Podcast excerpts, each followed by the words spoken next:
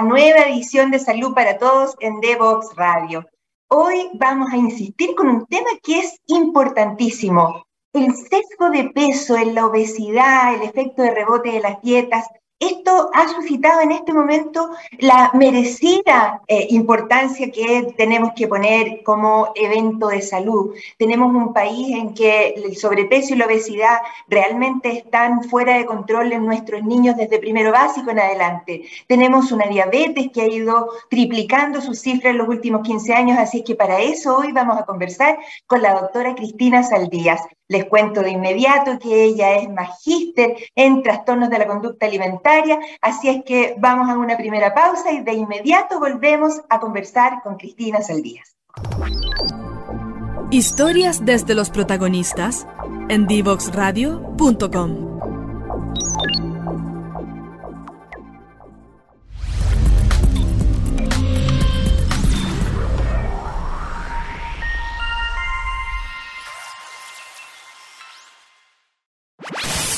Conoce toda nuestra programación en www.divoxradio.com.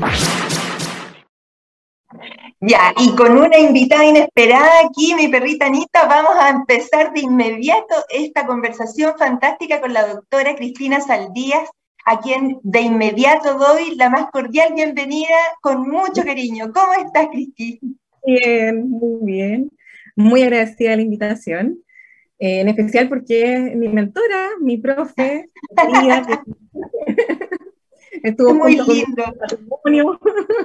Sí, es muy lindo encontrarse que los alumnos de uno ya son personas tan importantes en el ámbito clínico. Vamos a introducir de inmediato el tema, el sesgo de peso, la obesidad, el efecto de rebote de las dietas. Por eso hoy vamos a conversar con la doctora Cristina Saldías, hoy quien es ella eh, médico nutrióloga, especialista en obesidad y cirugía bariátrica, eh, que está cursando en este momento un magíster en trastornos de la conducta alimentaria y que estábamos conversando antes de empezar el programa, que es una especialidad nueva y resulta que tenemos un tremendo problema en este país con casi 69% de personas en sobrepeso y obesidad los niños más obesos en primero básico, esto yo lo he repetido varias veces. Querida Cristina, por favor cuéntanos cómo fue que desde una eh, alumna de medicina completamente, ¿cierto?, indiferenciada, llegaste a darle en el clavo a la especialidad que más se necesita en este momento en Chile. Uy, fue locura, porque partí primero de atención primaria, eh, SAPU, haciendo pacientes descompensados que llegaban a la urgencia, y después pasé a atender pacientes GES y ya de ahí ya me decidí que parece que estaba actuando un poco más tarde de lo que yo quería. Y, partió todo esto de poder apoyar a pacientes que también venían de poscirugía bariátrica, eh, en cómo ayudarles a tener un mejor pasar después, porque también habían algunas problemitas respecto a su alimentación. Eh, y así que ahí agarré el hilo y esto me fue conduciendo una cosa con otra. Y en conjunto con la universidad, cuando me vine a trabajar a Viña, eh, también formé parte del claustro de la Universidad del Paraíso, yo soy docente actualmente aquí, eh, y hago clases, he pasado a hacer fisiopatología y ahora hago semiología, entonces eh, la verdad es que siempre he tenido la duda clínica, la, duda de investigación también de por medio, que me hace pensar en, qué, en, en qué cosas son las que uno puede ayudar en prevenir a tener que tener estos tan malos resultados que estamos teniendo en Chile. Exactamente, nosotros, eh, eh, mira, no hay peor ciego que el que no quiere ver.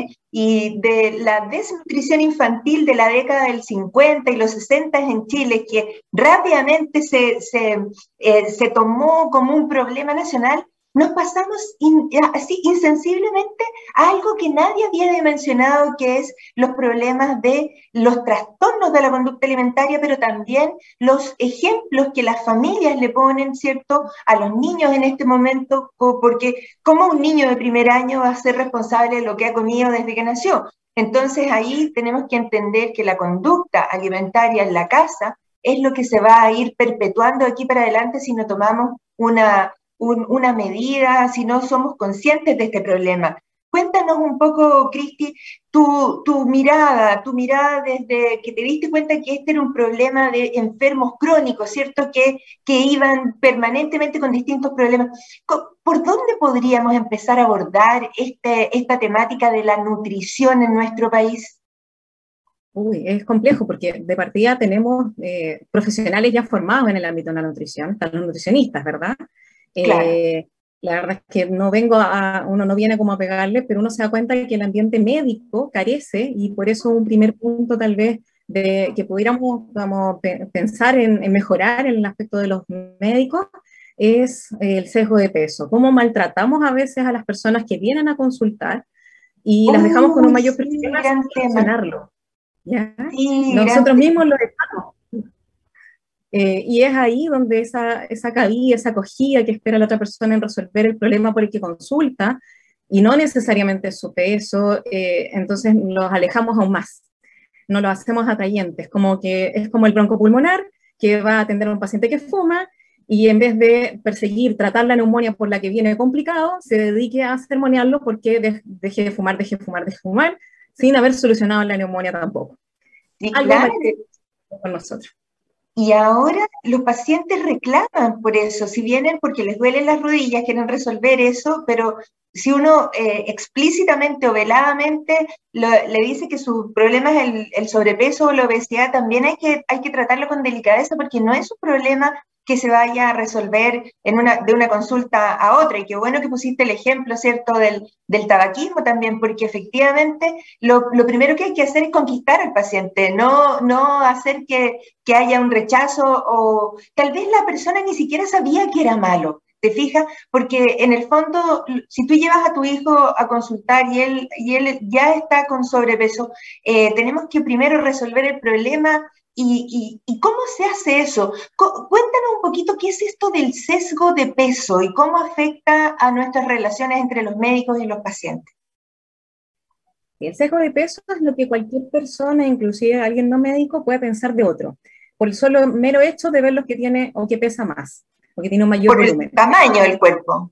En definitiva, yo veo, juzgo y digo, ah, esta persona es floja, esta persona no le gusta hacer deporte, no come bien, eh, come así, casi que además llega a ser cochino, una serie de oh, atributos que no corresponden a la persona que estoy, con la que estoy diando, porque ni siquiera le he preguntado, muchos de ellos son atributos que más bien no los obtienen en la conversación o de conocer a las personas más que de solo mirarlas.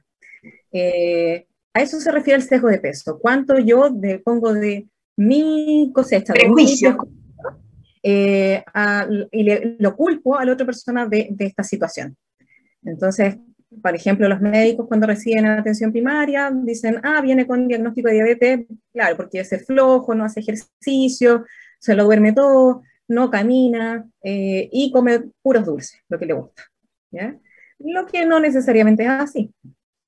Y eso hace finalmente que yo emita una actitud como médico que puede ser despreocupada, puede ser también eh, de, reproche, y eh, está estudiado en la bibliografía que, hay actual.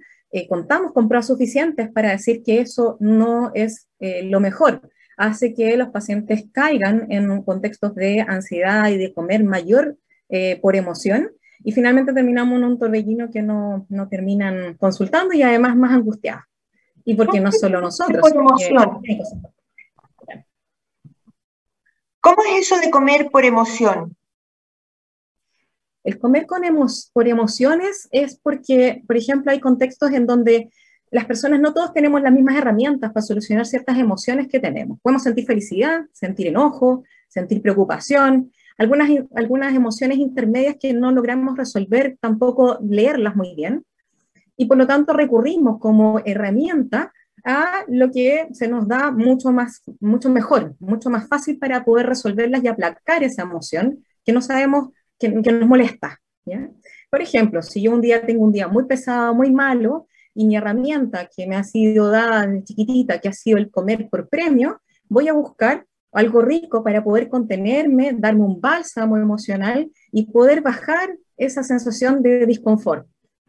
Y es entonces que puedo empezar a comer por emoción. Oh, mira, eso es tan cierto. Cuando, cuando yo era chica y me sacaban siete cuando en el colegio, mi mamá me compraba no un helado, pero no me compraba un conito de helado, me compraba una casata y me la pasaba con la cuchara encima, así, para que me la comiera. Entonces, como que tú, tú piensas, esto no puede, no puede ser malo, si, si es un premio. Entonces, el hacer esa asociación está complicado. Eh, es, como la gente que fumaba después de, no sé, de hacer el amor o hacer alguna cosa así como eso. Es como una, una asociación que tú haces que, que en realidad es espuria, porque no, no, no, no, debería estar vinculada la una con la otra. Eh, y así es como nos lleva como, como un poco por el, por el despeñadero, porque en el fondo cuando tienes una pena te comes un, un helado, cuando tienes una super pena te comes dos porque, porque empieza a tener esa, esa conducta. Entonces, y, muy importante lo que tú dices también, lo del sesgo del peso, porque la corporalidad de las personas, el tamaño del cuerpo, no necesariamente significa eh, una condición de enfermedad ni de inflamación. Desgraciadamente, al revés, sí, cuando uno tiene, por ejemplo, un COVID en un paciente diabético y de sobrepeso, ese paciente estaba más vulnerable. Pero eso no significa que todos los pacientes grandes que todos los pacientes corpulentos eh, tengan una condición de enfermedad. De hecho, hay muchos deportes y muchos deportistas que tienen que ser grandes, como los lanzadores de la bala o la gente que, que, hace sumo u otros, u otros deportes. Em, pero aquí tenemos un, importante... Que quebra los paradigmas actuales. Actualmente también se ha visto que eh, hablar de obesidad Sí, como puede ser una enfermedad crónica, que efectivamente va a tener una inflamación de bajo grado, que forma permanente, eso va a originar una serie de cosas, eh, de alteraciones en el cuerpo, que pueden ser graves, pero en realidad eh, nosotros ponemos esto. Nosotros queremos saber y predecir el futuro, queremos saber si los pacientes tienen más o menos riesgo. Y cuando, cuando determinamos esto, en un principio se hacía el índice de masa corporal, ahora se está como poniendo en tela de juicio y estamos usando otros mecanismos para poder resolver esta idea de apuntarle mejor a ver si nos ganamos el quino, que en este caso es algo malo, un infarto u otra cosa. Entonces queremos buscar otras técnicas que nos permitan tener que ver si esta grasa visceral, que es la grasita mala, la que nos va a proveer de este mayor riesgo. Claro, contémosle a nuestros auditores que son de, todos los ámbitos, no necesariamente del mundo médico, que básicamente no es la, no es la grasita del rollo de la espalda o, del el derrier lo, que hace más mal, es la grasa visceral que recubre el riñón, el corazón, eh, los órganos, ¿cierto? El propio intestino. Entonces, es esta grasa abdominal la que está adentro, no, no la externa, la que es inflamatoria para y, que deteriora la función, ¿cierto?, de los órganos y que te pone en riesgo de que al tener COVID, por ejemplo, las personas desarrollen una falla renal o un infarto u otras, u otras complicaciones. Ahora, ¿cómo, ¿cómo, abordamos esto, quería Cristina? Porque en el fondo, si nosotros ya hicimos el diagnóstico, tenemos un país que tiene obesidad y sobrepeso y desgraciadamente eso ya es una realidad hoy, 2022. ¿Cómo, cómo, cómo eh, hacemos que eso se enriele o, o resolvemos este problema si, por ejemplo, tenemos el concepto de que las dietas no son correctas ni saludables? ¿Cómo, cómo lo hacemos? ¿Hay realmente eh, posibilidades de volver este país como a una, a una normalidad en su condición alimentaria? complejo porque tenemos puntos de vista que son eh, relativos a salud pública, que tenemos un ambiente obesogénico que nos propicia alimentos ultraprocesados que son ricos en la parte placentera de degustación, es rico comerlo, y muy calóricos. Eh, Por ese tenemos una parte que no podemos hacer mucho nosotros como individuos pero como individuos dentro del contexto familiar, sí podemos abordar nosotros cuidando nuestro tipo de alimentación, tal vez no una dieta específica, porque la oscilación en las dietas nos ha llevado a tener que tener minutos en donde las mamás o las que generalmente llevan la comida de la, de la casa como el orden, tenían restricción, después ampliaban, después así como atracones y no atracones o dietantes crónicas.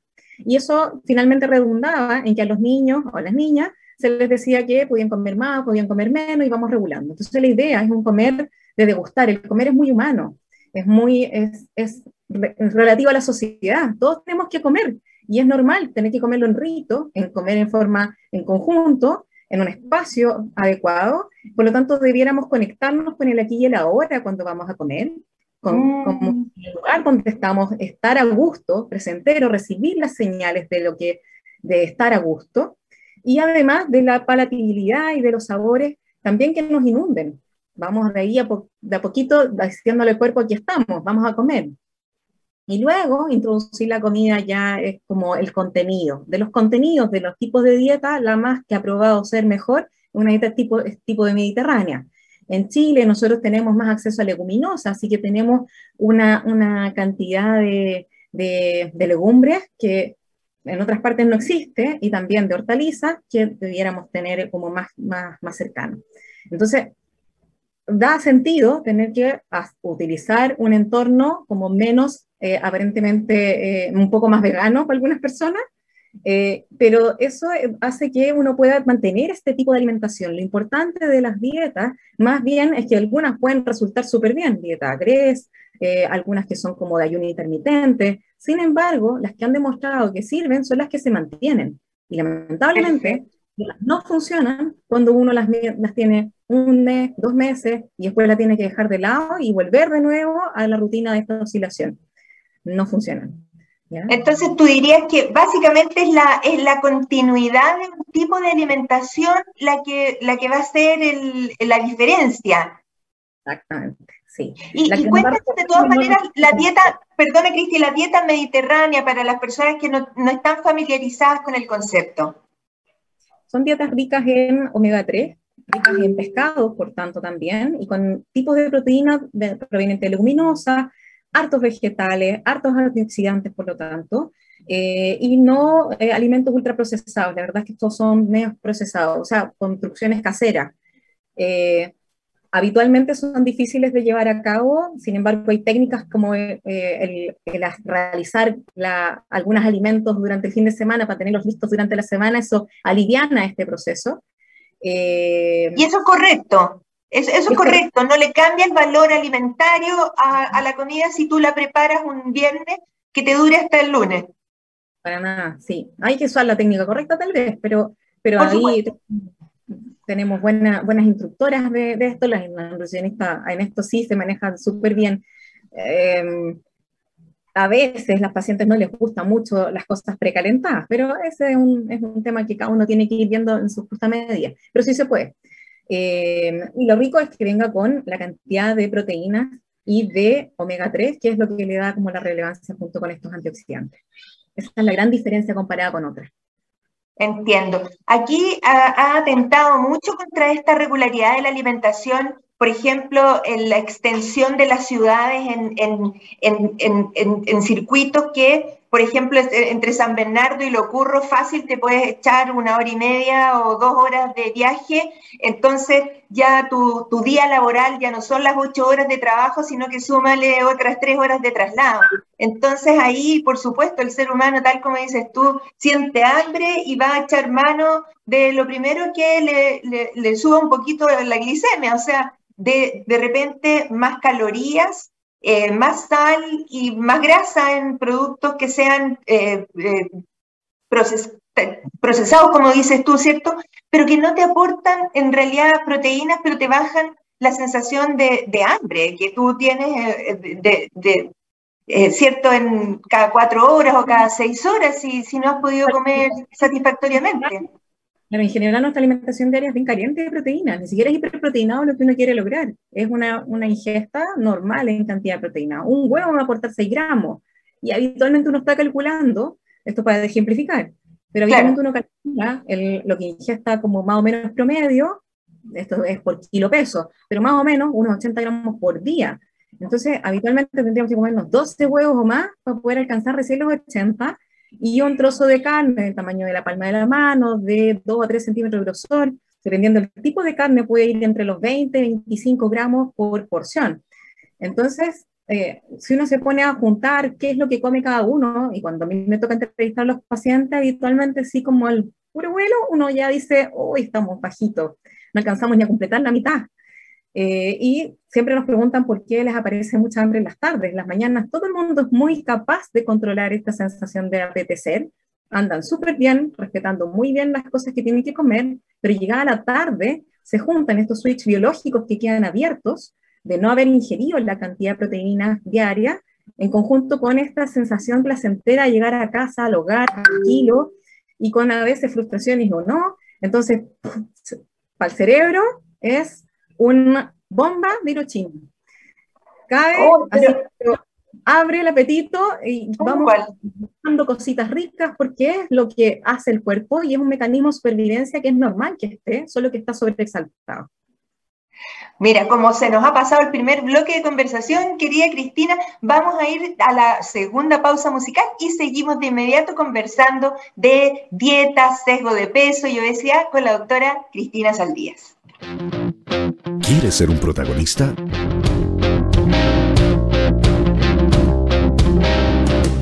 Escríbenos a invitados@divoxradio.com.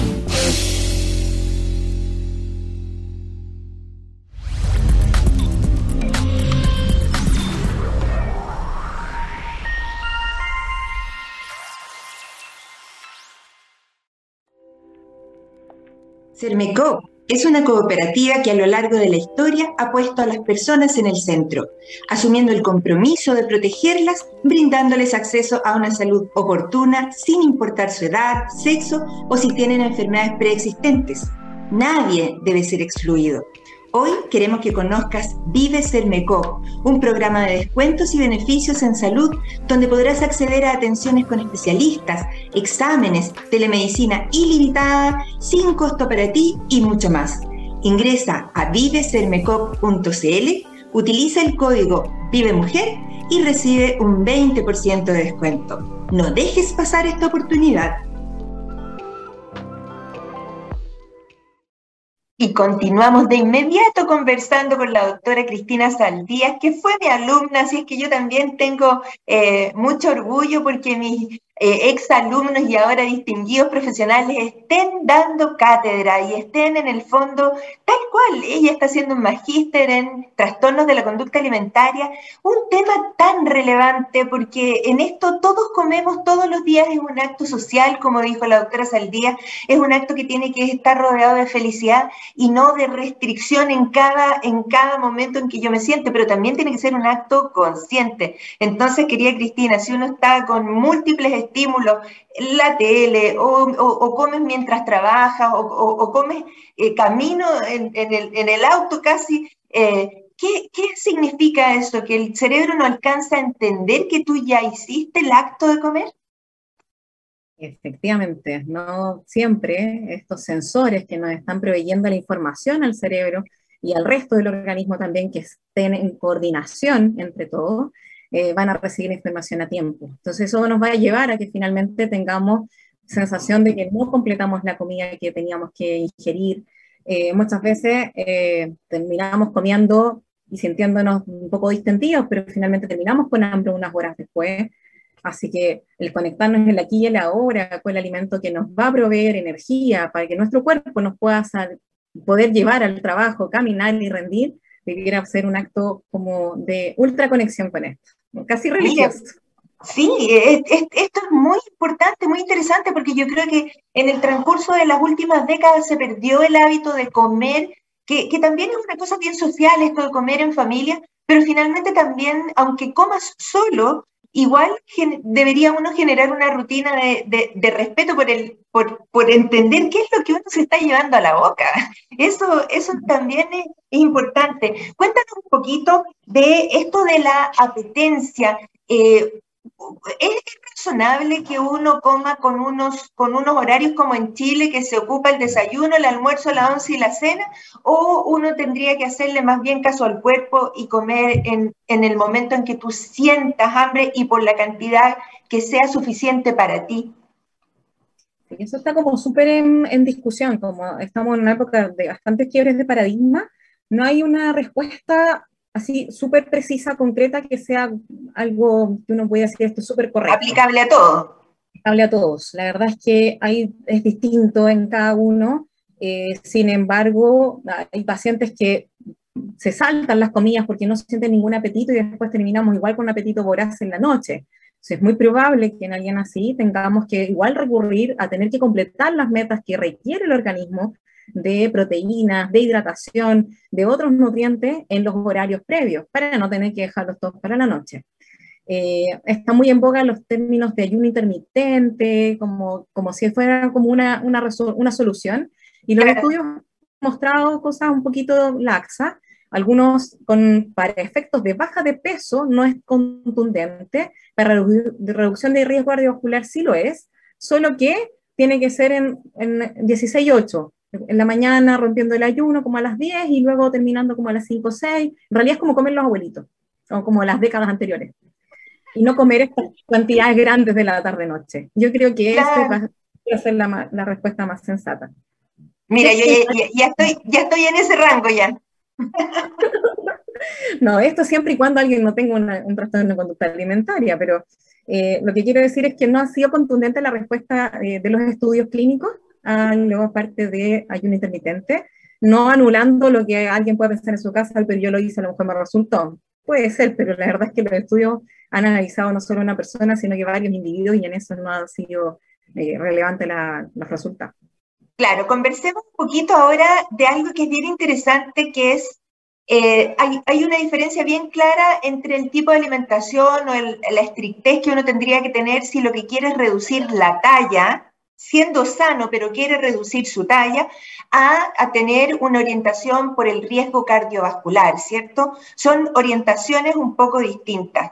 Pensemos en alguien que es sano, pero que, pero que no se siente cómoda con su corporalidad y quiere bajar un par de tallas y no, no, no lo ha logrado espontáneamente. Ha pasado por varios nutricionistas y llega a tus manos como eh, nutrióloga experta. ¿Cómo enfocas tú eh, a esa persona que ni siquiera es paciente, porque es una persona, es una persona sana, pero que quiere reducir el peso, reducir la talla? ¿Qué es lo que, en qué te enfocas tú, qué le preguntas y, y, cómo van eh, eh, esos controles?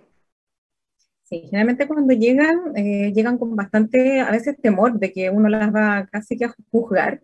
entonces partimos preguntando qué es lo que los motiva, desde cuándo parte esto, partimos con todos los antecedentes médicos, eh, si tiene enfermedades crónicas o no, especialmente buscando esto que mencionabas tú, que es los riesgos cardiovasculares, que puede estar oculto a veces, entonces recurrimos a exámenes antiguos que tenga, a si nació de buen peso o no, eh, cómo fue su biografía respecto a sus pesos también en etapa escolar, adolescente, adulta, eh, si ha tenido muchas oscilaciones, si ha sido habitante crónico, también ahí uno empieza a ver si es que hay trastorno de conducta alimentaria entre medio. Y muchas veces asoma que en la misma familia hay alguna, algún peso respecto al juzgar con respecto a su físico. Y ah, mira. Viendo en, en, en, otro, en, otra, en, otra, en otras cosas. Entonces, cuando terminamos preguntando la actividad que realizan, cómo son sus comidas, cuándo, tiene, a cuándo aparece el apetito y el hambre, nos damos cuenta que a veces tiene que ver con algo de un comer más ansioso, emocional, y tratamos, por lo tanto, de abordar esta situación. Depende de lo que tenga más predominante. Hay personas que tienen, que están muy afectadas, que están con mucha labilidad emocional, que están muy sensibles, y por lo tanto, ahí parece más sensato trabajar primero con la psicóloga mucho más encima, y luego damos como un cierto barniz o contundencia posterior con, eh, finalmente con la parte alimentaria. ¿Qué es lo que voy a gatillar más tres en esta persona. Si yo me pongo más estricta con estas otras cosas, es como una persona eh, mucho más, tratan de ser más cumplidoras, más perfectas.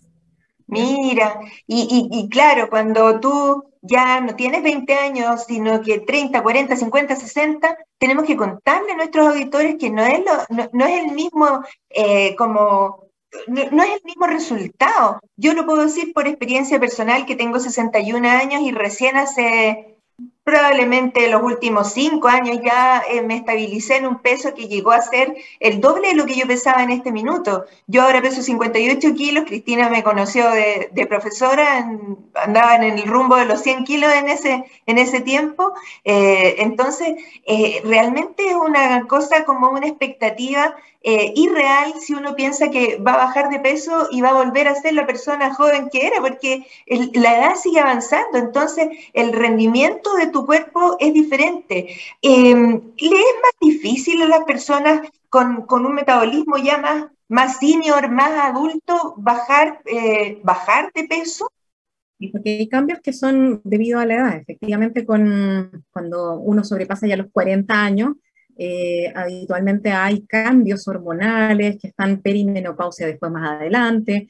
Claro. Y el transcurso geográfico de la obesidad o del panículo adiposo es tener que irlo uno ganando luego en etapas posteriores de la de más senectud, pero eso también eh, trae consigo una disminución de la masa eh, magra del músculo. Y, y, de la masa muscular, de la fuerza. Claro, tengo dos efectos, que por un lado mi cuerpo va a tender a ganar más grasa y por el otro va a tender a perder músculo. Entonces el único órgano súper bueno para quemar algo, en este caso es el músculo, y más encima lo va a tener un poco menos. Entonces lo prioritario es trabajar en forma temprana la mantención de la masa muscular que tenemos. Las dietas para eso no nos ayudan, a veces la hacen muy tajante, muy estricta, se pierde mucha masa muscular y así preparando menos todavía para edades más avanzadas, eh, teniendo cada vez menos metabolismo todavía. Y existe además el, el, tema tuyo que es el rebote, ¿no es cierto?, de las dietas. Y ahí se me constituye finalmente una mayor probabilidad de rebote si hay pacientes que estaban acostumbrados en algún momento a tener dietas de mil calorías, eh, habitualmente eso restringe también. Es estrictísimo. Eh, pero lo hacían porque pensaban, se pensaba antiguamente, yo diría que hasta hace un año nomás, que estos paradigmas han ido cambiando, que, que esto se iba a resolver, que iba a ser la cura, bajar de peso y uno nunca más podía volver a subir de peso. Y ahora sabemos que la obesidad es recurrente, entonces eso no es tan así. Eh, pero también cuando yo disminuía la cantidad de calorías, que es un total, también disminuía la cantidad de gramos de ingesta de los nutrientes básicos. Por lo tanto, también perdíamos más musculatura en conjunto con que no tenía energía para moverme. Entonces, la combinación, pésima. Terminaba con menos músculo, saliendo una dieta, habiendo bajado de peso, pero musculatura también. Y después volviendo a comer lo normal, 1800, 2400 calorías, normal, y volviendo a reganar. Entonces, finalmente la dieta no funcionaba en ese contexto. Claro, no, eh, hemos sido bastante, bastante insistentes nosotros en ese punto. Y también hemos sido insistentes, y tal vez tú nos, nos puedes ilustrar también respecto a la forma en que se, se, se, cocinan y se consumen algunos alimentos y hablamos de las glasas, que son como la forma de, de de ultraprocesar los alimentos que incluso eh, es, tan evidente como si yo tengo una cantidad de leche y la transformo en leche condensada y después la transformo en manjar, la cantidad de glasas que yo le, pongo al organismo hace que sea diferente el aporte, el beneficio y el daño que ese mismo alimento le puede producir a mi organismo. Cuéntanos un poquito de eso.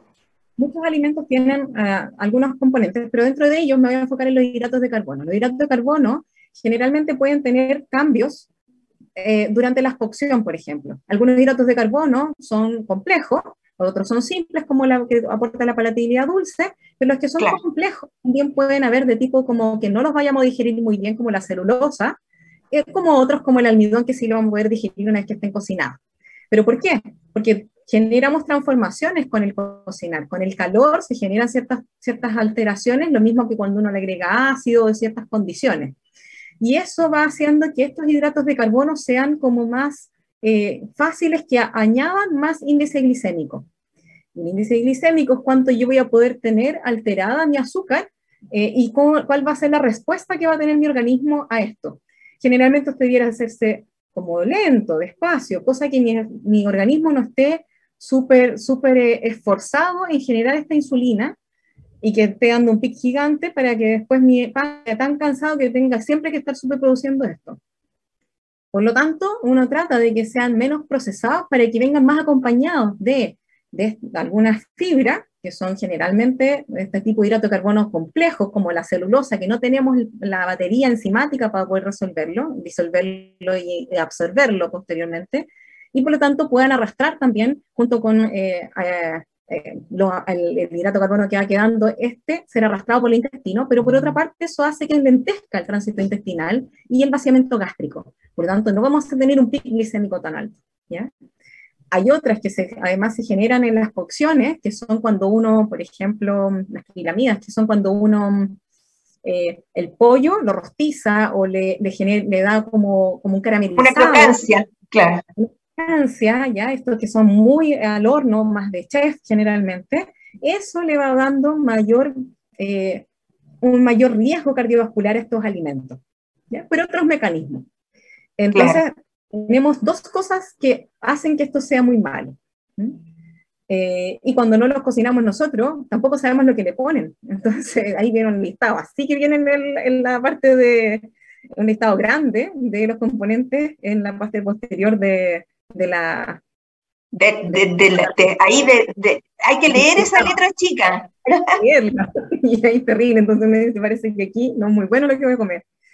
Claro, ¿no? Y además que existen ahora estos alimentos que son deconstruidos y reconstruidos y que para garantizar que una determinada preparación tenga un, siempre un sabor estándar en lo que sea, eh, no hay forma de que eso sea natural, digamos, hay que, hay que mantenerlo con, una serie de, tal como dices tú, productos químicos, antibióticos, conservantes, em, colorantes que también son...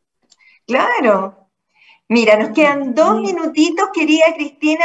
Eh, cuéntanos alguna, alguna cosa más que, que sea importante de saber respecto al a la nutrición y cómo nosotros podríamos hacerlo para... Yo vuelvo a pensar en cómo hacerlo para Chile, pero en realidad es cómo hacerlo para cada persona, porque entendí que la consejería nutricional es absolutamente personalizada, ¿cierto? Sí, ahora, en la salud pública ojalá mejoráramos muchas cosas. Eh, pero si no teníamos ni la especialidad totalmente como reconocida hasta hace poquito. Las políticas públicas también mejoraran otras más. ¿Ya? Eh, sin embargo, cada uno yo creo que puede hacer como un ejercicio del día de hoy, después de escuchar esto que han escuchado hoy día, decir, a ver, tal vez no me voy a restringir, pero voy a revisar cómo lo hago. ¿Qué hago? Me siento, trato de tomar algo que voy a beber o que voy a comer y trato de percibir y qué sensación me otorga esto. Hacerlo consciente si me siento, trato de conectarme con esto y voy ahí, por lo tanto, construyéndome un relato también de cómo soy yo frente a la alimentación, yo con mi alimentación. Por otro lado, están las alteraciones que, como decíamos, pueden ser de conducta alimentaria, pero también por mucha dismorfia, como sensación de disconfort con uno mismo y uno se ve al espejo y los cambios que he tenido no los ve tampoco. Eso también me tiene que llevar a consultar a un psicólogo, al médico de confianza, con quien se sientan acompañados en esto, que lo puedan expresar. Si por otro lado yo detecté que comiendo, sí, pero también tengo hambre, o que tengo antecedentes de riesgo, que tengo eh, familiares con eh, infarto temprana edad, eh, diabetes, hipertensión, además, yo nací de más de 4 kilos, menos de 2 kilos, y en conjunto a esto, yo fui mamá, por ejemplo, alguien es mamá y tiene hijos de más de 4 kilos, añade un riesgo cardiovascular o de desarrollo de diabetes mucho más potente que en otras historias. Independiente de que haya hecho o no diabetes durante el embarazo, independientemente de eso. Así es.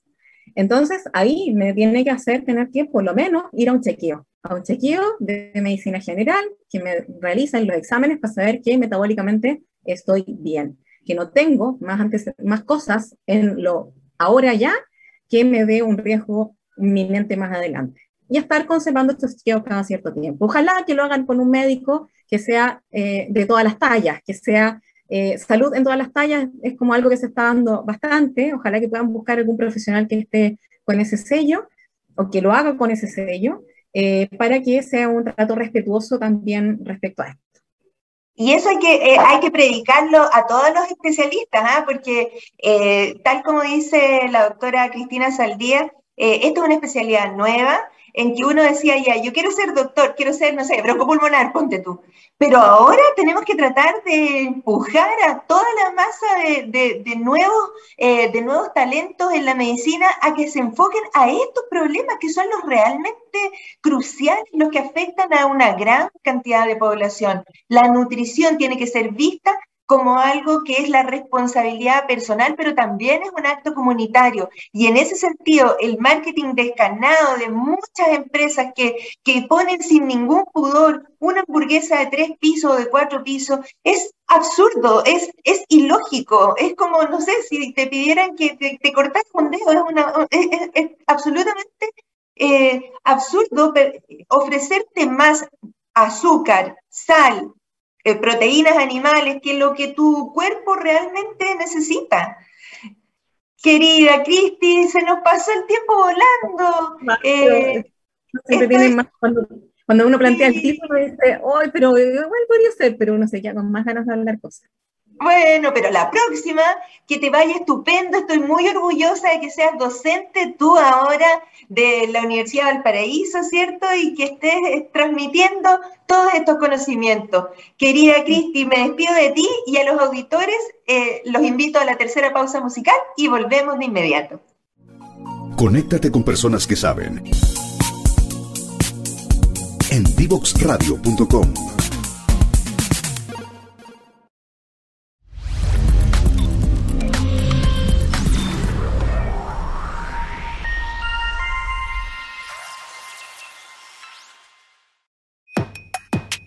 mayoría de los niños y jóvenes usamos el Internet para hacer las tareas, encontrarnos o jugar con nuestros amigos. Y a pesar de todas las horas que pasamos frente al computador y el celular, tenemos pocas destrezas digitales. Esto tiene que cambiar. Necesitamos una forma en la que podamos aprender todos nuevos conocimientos que nos permitan desarrollarnos en esta área digital. Que cada niño, niña y adolescente de Chile, sin importar su contexto, su ciudad o el tipo de escuela a la que vaya, tenga la oportunidad de saber cómo se hace una aplicación o cómo funciona el Internet.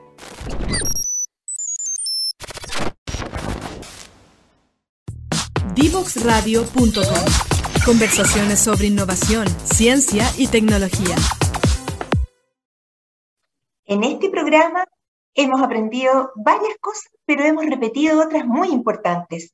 Las personas son sanas independientemente de la talla, del peso y de cómo se vean. Esto tenemos que decirlo varias veces, salud en todas las tallas, pero también, ojo con esto, que tenemos que estar conectados con nuestro ser, con nuestra alimentación, tenemos que darle la importancia que eso tiene para nosotros, para nuestra familia, para el destino de nuestro país.